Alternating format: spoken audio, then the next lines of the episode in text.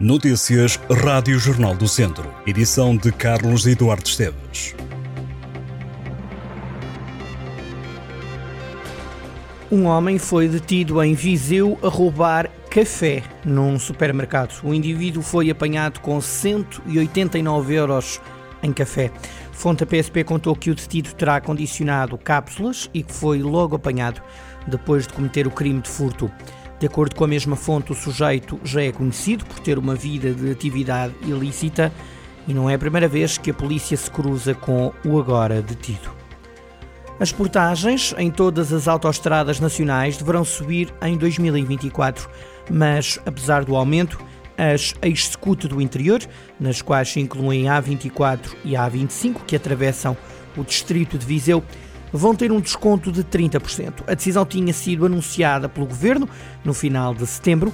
Na altura, a ministra da Coesão, Ana Brunhosa, justificou a medida como uma forma de repor justiça territorial no interior.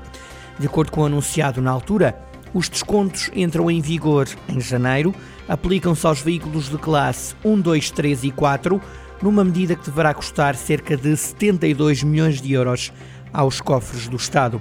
Em termos nacionais, o preço das portagens deverá subir mais de 2% no próximo ano, tendo em conta a taxa de inflação registada no mês de outubro. Esse valor foi de 1,94%.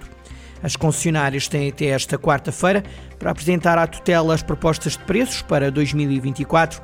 O governo tem um prazo de um mês para revelar o valor final da atualização das portagens.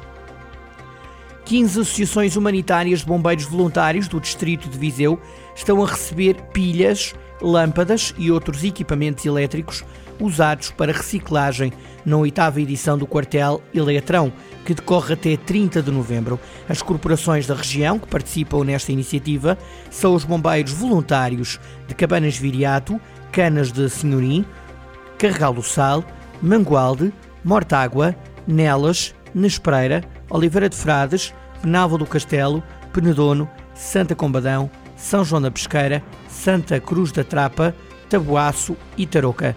Os equipamentos podem ser entregues nos quartéis aderentes pela população, empresas e instituições. A Associação de Bombeiros que conseguir reunir a maior quantidade de equipamentos em todo o país ganha um veículo de combate a incêndios no valor de 68 mil euros.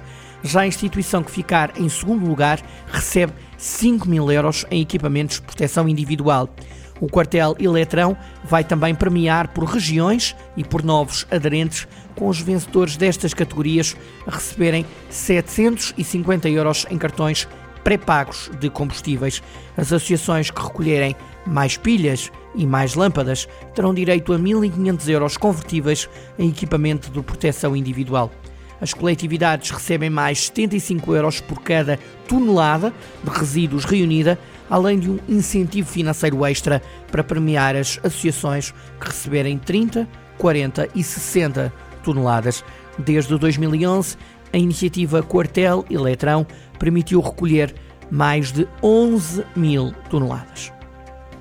Os cadetes do Académico Viseu ficaram em segundo lugar no troféu Speedo de natação foi a 32ª edição de uma das provas mais antigas da natação portuguesa.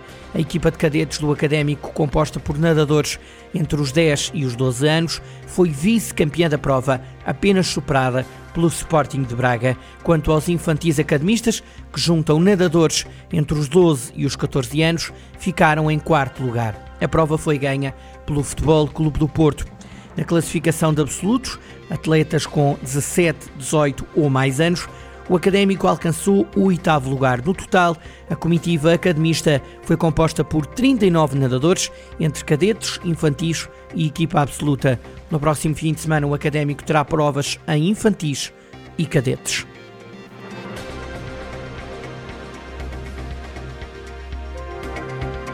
Estas e outras notícias em jornaldocentro.pt.